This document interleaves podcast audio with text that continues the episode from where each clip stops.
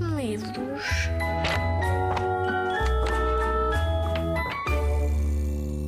Hello! Eu sou a Kate Senior Tomati e eu contei a história agora há pouco tempo numa sala de aula e uma miúda fantástica, como vocês, que gosta da rádio Zig Zag, uh, disse que eu tinha uns nomes um bocadinho estranhos e é mesmo verdade. Porque eu uh, cresci numa casa bilingue, uh, falávamos inglês e português. E é exatamente essas duas línguas que eu estou a dar a ensinar e que falo aos meus filhotes também. O lobo que queria ser unicórnio surgiu. Uh, Lembram-se quando nós estávamos uh, confinados em casa para ficarmos mais protegidos com este vírus que andava a circular e ficámos com as nossas famílias. Pois bem, o meu segundo filhote, o David, nasceu nessa altura e os bebés pequeninos choram muito à noite. Então eu aproveitei à noite para escrever esta história para o David e para a Emília, que me ajudou depois a escrever o final da história. Eu só tenho mais uma coisa muito importante para dizer sobre esta história. Isto foi editado pela Flamingo, eh, um grupo de enormes amigos e profissionais um, trabalharam esta história comigo, e a fantástica Beatriz Barbosa, com quem eu só trabalhei online e conheci no dia do lançamento do livro, fez este lobinho mágico que vocês depois vão conseguir folhear um dia. Então, vamos a isto. Esta é a história de um lobo bem malvado que acordava mal disposto, ia para a cama mais zangado. Tinha garras afiadas como as de um leão e os olhos bugalhados. Era mesmo malandrão. Os dentes aguçados prontinhos para morder e a boca cheirava a podre puh, de morrer. Mas num certo dia de sol e de calor, o lobo teve um sonho e acordou cheio de amor. Queria ser unicórnio, estava farto de assustar. Ninguém gosta de cinzento se é o rosa a comandar. Lá foi o lobo mau, porta fora sem parar, ao fundo no bosque. Aos animais tinha de contar que isto de mudar de vida só tem graça a partilhar. Pensou assim: vou conhecer o unicórnio, se o unicórnio quer ser. Oh, eu já imitei a vozinha, tem nada que saber enquanto saltitava para aqui e para acolá, balançava as suas patas para lá, para cá. Quem tinha medo do lobo mau, lobo mau, lobo mau, eu já não sou assim tão mau, lá, lá, lá, lá, lá. Foi então que, junto à água, uma árvore avistou e lá em cima, bem em cima, ao pássaro, gritou: Pai Pássaro! Amigo, desta notícia vais gostar. Eu decidi ser unicórnio, tenho tanto amor para dar. E lá de cima, bem de cima, o pássaro espreitou, pensou e piou que não vê animais com asas, sem ser os do seu ninho, e que não há histórias de crianças em que o mal quer ser bonzinho. E de sobrancelha alta piou um adeusinho, que era tempo de ir embora. Lá se pôs ele a caminho. Foi então que junto à árvore uma toca avistou e lá embaixo, bem embaixo, a mãe coelha sussurrou. Querida mãe coelha, querida mãe coelha. Sei que já fui bem ruim, mas eu decidi ser unicórnio, tenho bondade sem fim.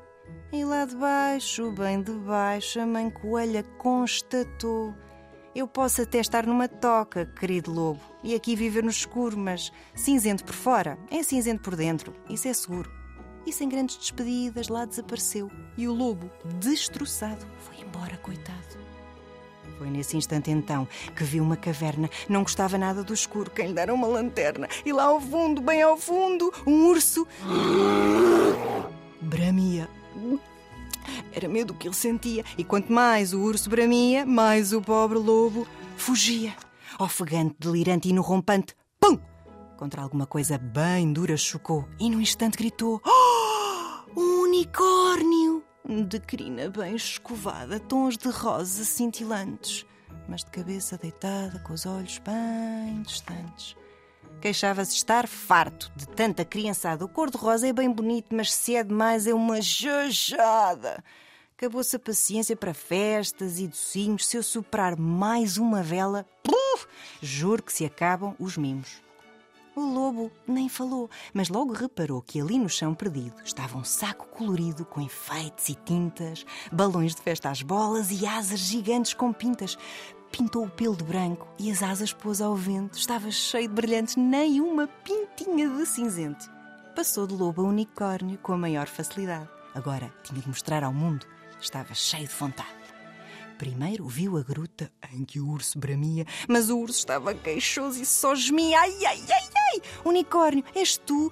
Tenho tanta comichão, consegues coçar as minhas costas, não?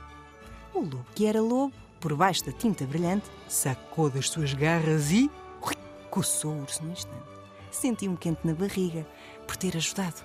E o urso nem viu as garras, estava tão aliviado. Seguiu até à toca e ouviu pum, pum, pum. O caçador criou os coelhos e apanhá-los um a um.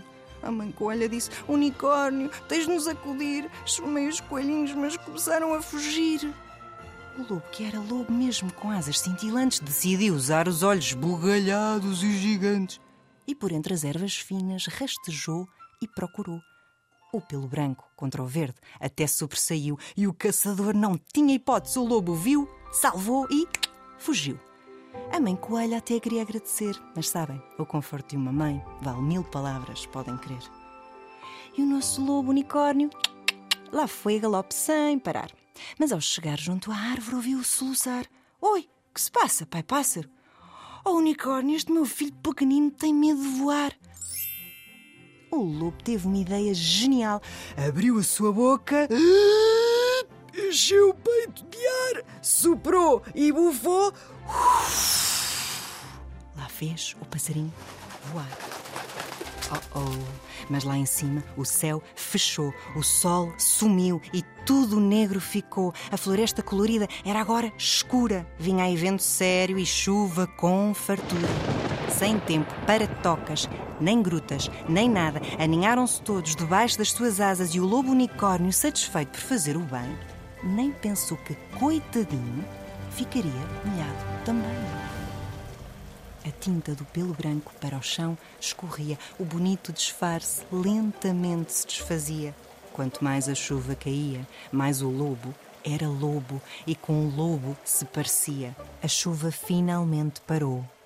Todos os animais estavam admirados e, na verdade, um pouco zangados, porque o lobo era lobo e porque foram enganados.